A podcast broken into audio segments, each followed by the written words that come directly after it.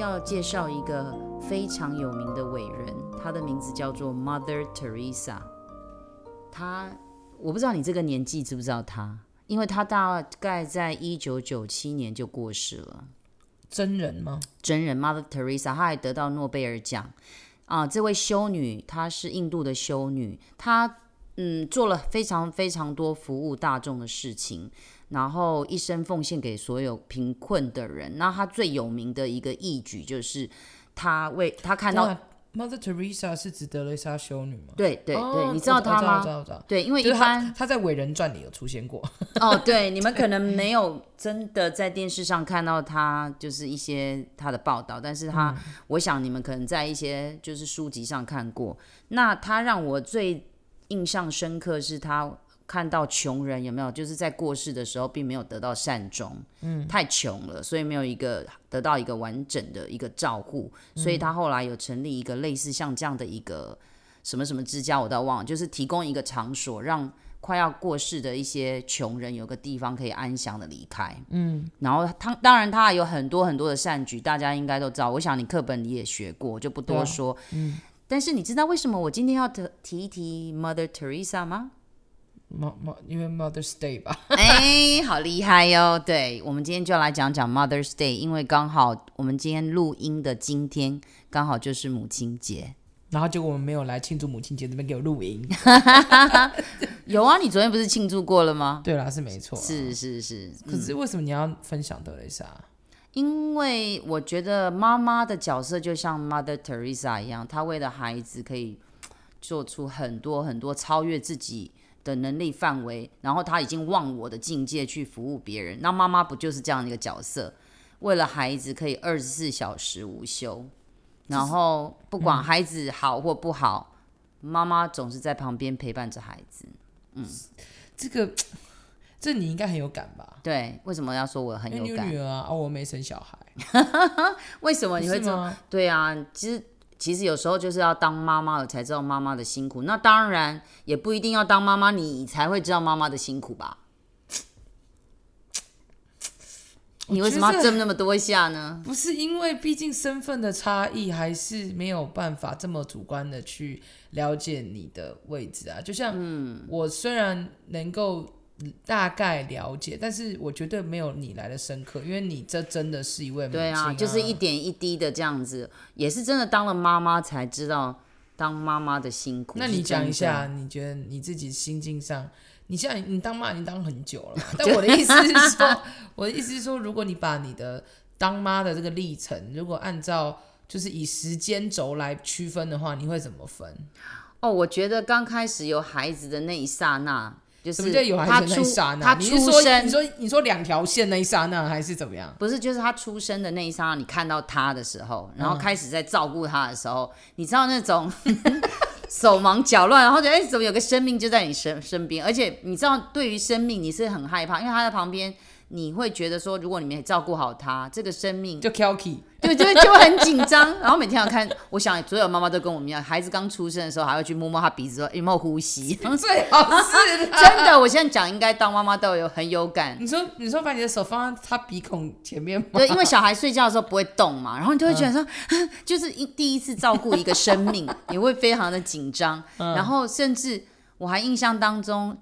我还记得他那时候才三四个月大，然后每次傍晚我都会背着他到附近的公园去散步。嗯、然后我还印象到现在我都很深刻，我就看到那个天那个山边那个夕阳要下落要降落的时候，那个红红的天空。嗯、然后我非常哀怨的说：“天哪，这个小孩我要养到什么时候才会养到二十岁啊？好好好好遥远好长的时间，我可以吗？就是那种心情，要怎么养啊？这样子这种感觉，啊、嗯。”好好笑哦，真的，你就知道那个妈妈在那个历程中要承受多少的压力，然后才能够把孩子像你，你看你这样健康的成长在这里，也要谢谢你妈妈，可是跟爸爸了。我当然不能讲说只有妈妈了。所以你看着你的小孩，嗯，然后就望着天空，然后然后开始扪天自问，想说什么时候才可以把他养大？对对对，这个 OS 是怎么来的啊？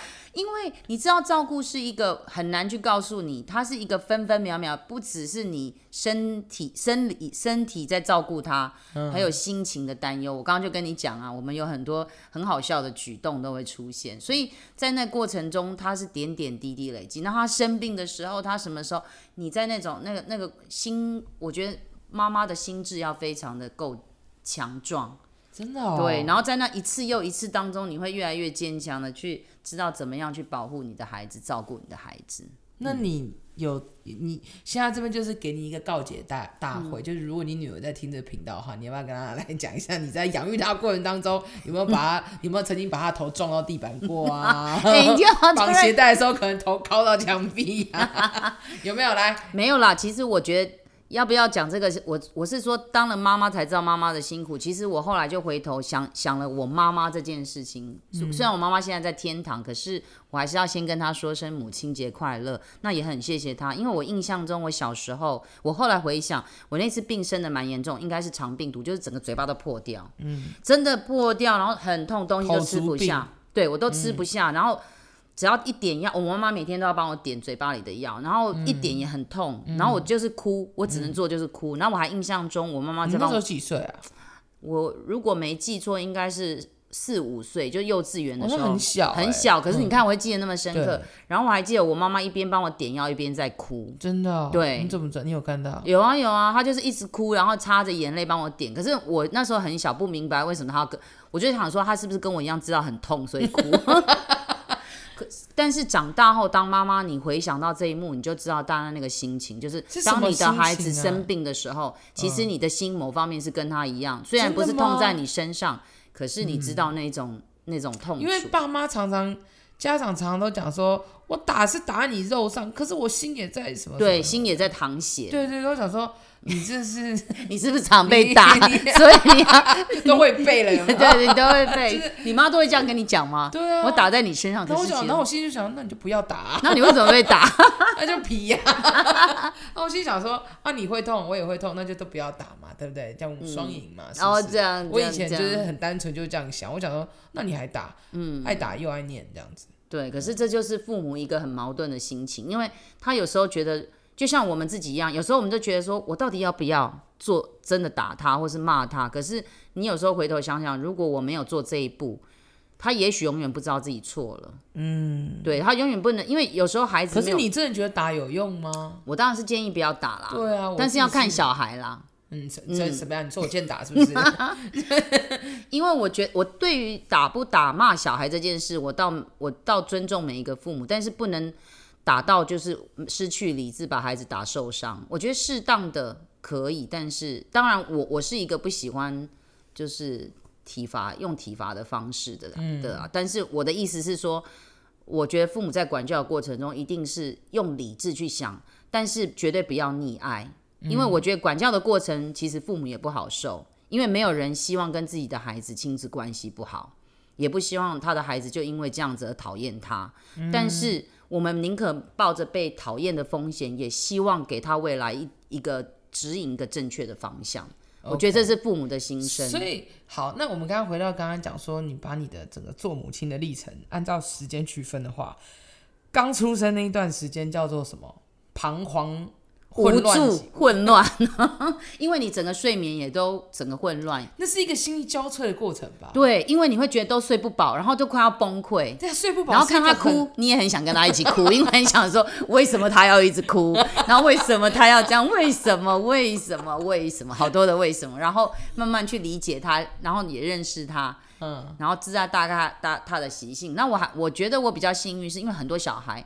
他们晚上都会起来喝好几次奶奶，嗯，然后就爸爸妈妈睡眠品质你也可以知道嘛，就是不好，嗯，然后我就印象中就有一个心理准备，说以后晚上都要起来，就是准备奶奶给他喝，嗯，就大大概一个月吧。有一天晚上，他竟然睡着了都没有醒来，我自己醒来了。睡过夜，对，我自己醒来，半夜醒来，然后很紧张的看着他说：“他怎么了？他发生什么事？为什么没有起来喝奶奶？” 然后还打电话给我妈。所以该不会你这时候手指就放在他的鼻孔前面吧？对，然后我还打电话跟我妈说：“他怎么了？为什么没有起来？”然后我妈说：“很好啊，就让他睡吧，你也赶快睡。”就是不醒来也很奇怪。然后对，然后后来才慢慢知道说，哦，我也很谢谢他，让我晚上可以好好睡觉，就是他晚上不会起来喝奶奶。哦，好，那这个阶段过了以后呢，是大概到几岁？没有在，你觉得你自己就是母亲的那个角色又变得更不一样？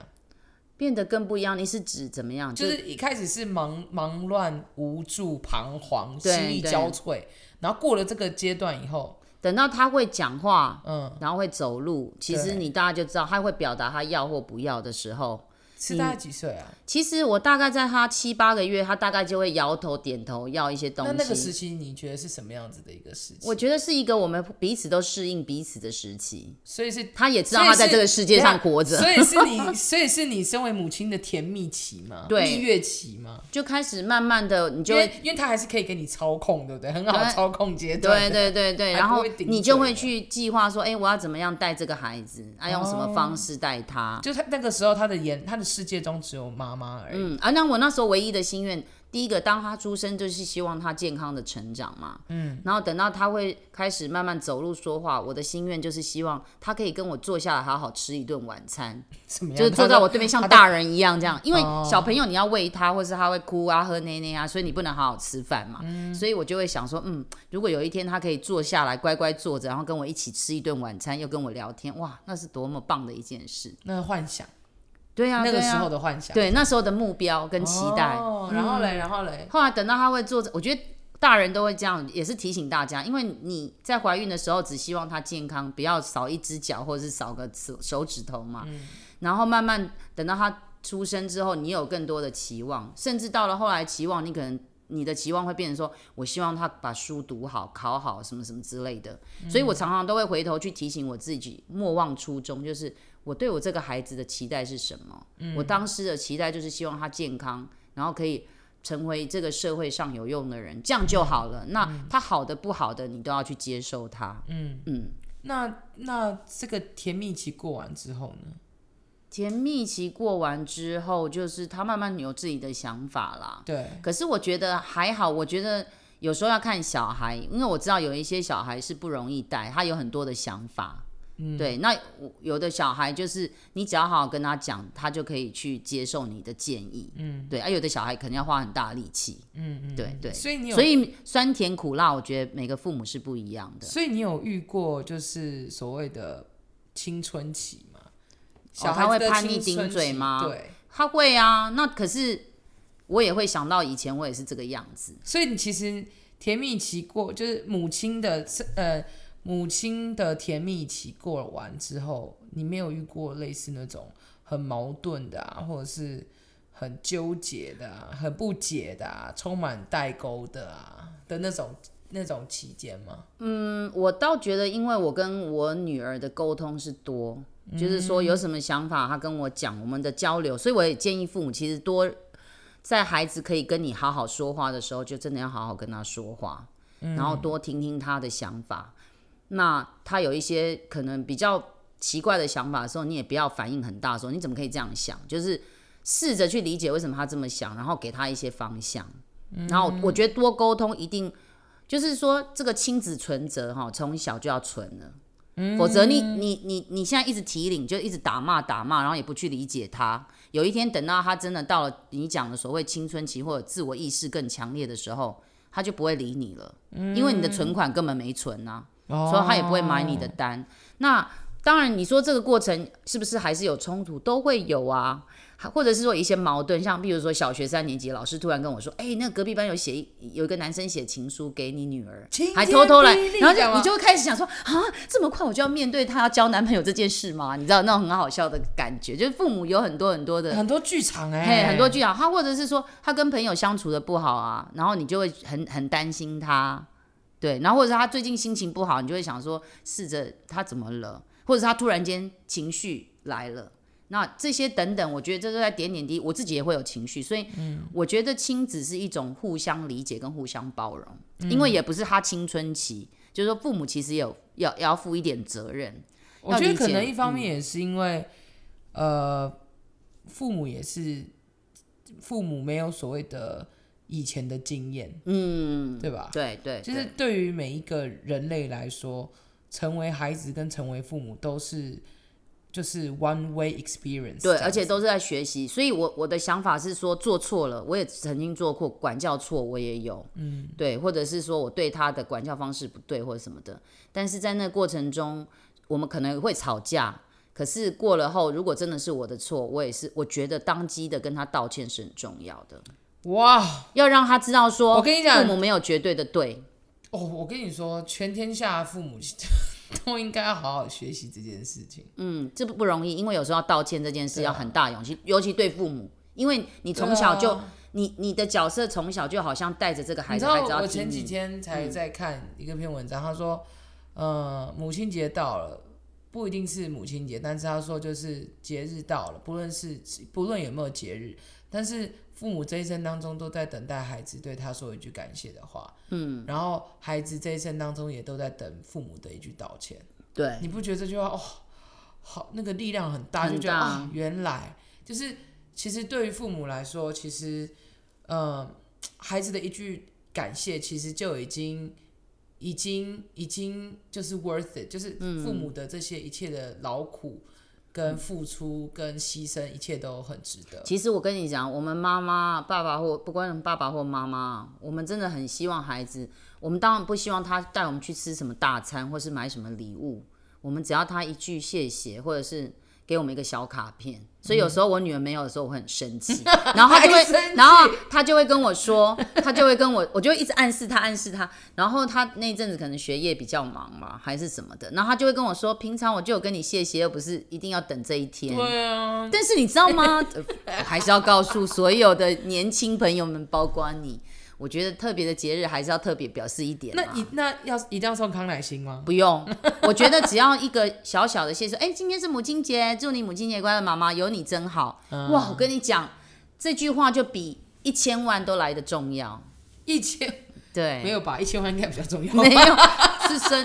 我的意思是说，真的就是那种感觉，就是非常值得的。哎、欸，可是你知道康乃馨其实有很多颜色。我是、嗯、我是一直到最近才知道，原来康乃馨有很多种颜色。你看我这个人才疏学浅，真的不好意思。你你是那天看到人家送一堆康乃馨，你才发现那么多颜色？不是，对，因为我印象当中，我觉得康乃馨就是粉红色跟跟红色而已、啊。对。然后谁知道，因为康乃馨还有黄色、紫色、白色。我跟你讲，一对，其实以前真的送的话，就会只送两个颜色啦，粉红跟红，传统的观念。可是，但是现在越来越开放，就是康乃馨不同颜色不同的花语。哎。对啊，对啊。啊你，你你今年送什么颜色给你妈？哎、欸，红色啊！我送我阿妈粉红色哦，真的、欸、啊？有没有跟他说声谢谢啊？我就说母亲节快乐，这样这样算谢谢吗？算算算算算。那你觉得他有跟你一句道歉吗？你刚刚不是讲吗？在在母亲节时候道歉很奇怪。对呀、吃饭开心就好。不过我觉得借由这个节目也让你理解，刚刚你会问我这么多话，我觉得不管怎么样，啊、爸爸妈妈特就是今天母亲节，我们就讲妈妈好了。妈妈怎么样？有可能在，因为我觉得就像你刚刚说的，妈妈也是在学着怎么当一个妈妈，在这个过程当中，她也有她做对或做错的。但是无论如何，妈妈爱你的这颗心是绝对不变的。嗯，对，所以再怎么样都要感谢你身边的妈妈。OK，对，然后有一些什么气啊什么，就不要跟她这样子。妈妈不，嗯、我觉得、这个、包容一下吧。在这个地方，我觉得也是一个很多人就是。因为现在的社会跟家庭越来越多元，嗯，所以很多人可能会觉得，嗯，那可能有就像你说，你的妈妈已经到天堂，可是难道这样就代表没有妈妈？我觉得其实也不是。其实怎么说？现在有很多很多人是父代母职啊。哦，对，我知道，因为有有，所以我才会说不不管爸爸或妈妈，因为我觉得今天母亲节有一些爸爸或妈妈、爷爷或奶奶，或是叔叔啊、姑姑阿姨都在帮忙照顾。就是这个下一代的人，所以我觉得不管怎么样，嗯、我相信他们会这样照顾你们。即便他用的方法可能，因为他的人生经验，也许他从小就是用被念的长大，所以他可能以为当妈妈或爸爸就是要用这种方式。可是我想，不管他怎么样，就像我讲的，没有人想要被讨厌。嗯，他已经冒了这么大的被你讨厌的风险去管教你，你对，所以我觉得这某方面你。就是子女要包容一下，但是慢慢的，我觉得你可以沟通。譬如说，他还是你都已经这么大，他还是用那种小时候的方式在管教你是不好的，那你就可以告诉他说，其实我我很谢谢你，你你怎么你你你常常提醒我，但是你可以换一个方式吗？嗯嗯对，我觉得这都是靠过透透过沟通啦。嗯，对，因为我觉得父母也没有全部是对的，嗯、我承认，因为我也是凡人。嗯，到现在，即便我女儿这么大了，我也还在学怎么样当一个妈妈。哦，对对，好感人哦。对，我也常常在反省，譬如我跟他冲突之后，我都会去想，是是不是我这边还有什么要做的更好的？可能你要给他一千万吧。哇，他如果这么势利眼的话，那 OK OK，那就 就不用养了，不用养了。我开玩笑，纯属娱乐节目效果好吗？嗯嗯。好，那我们就只能，也不是只能啊，我们今天这集就到这边，然后祝大家母亲节快乐。母亲节快乐！希望所有的爸爸妈妈、孩子们珍惜这一美妙的一刻，因为我只有这一天，你可以大声的说“母亲节快乐”，跟我爱你们。没有，我说有些人害羞，平常不好意思讲，借由这个节庆，刚好就。啊，就是说，我跟你讲，我平时不是不想讲，要不是因为今天母亲节快乐，我也不会说我爱你这样。对呀，对呀，这样不是很好吗？嘴巴很硬哎。对对。啊，那就这样喽。好，Happy Mother's Day，拜。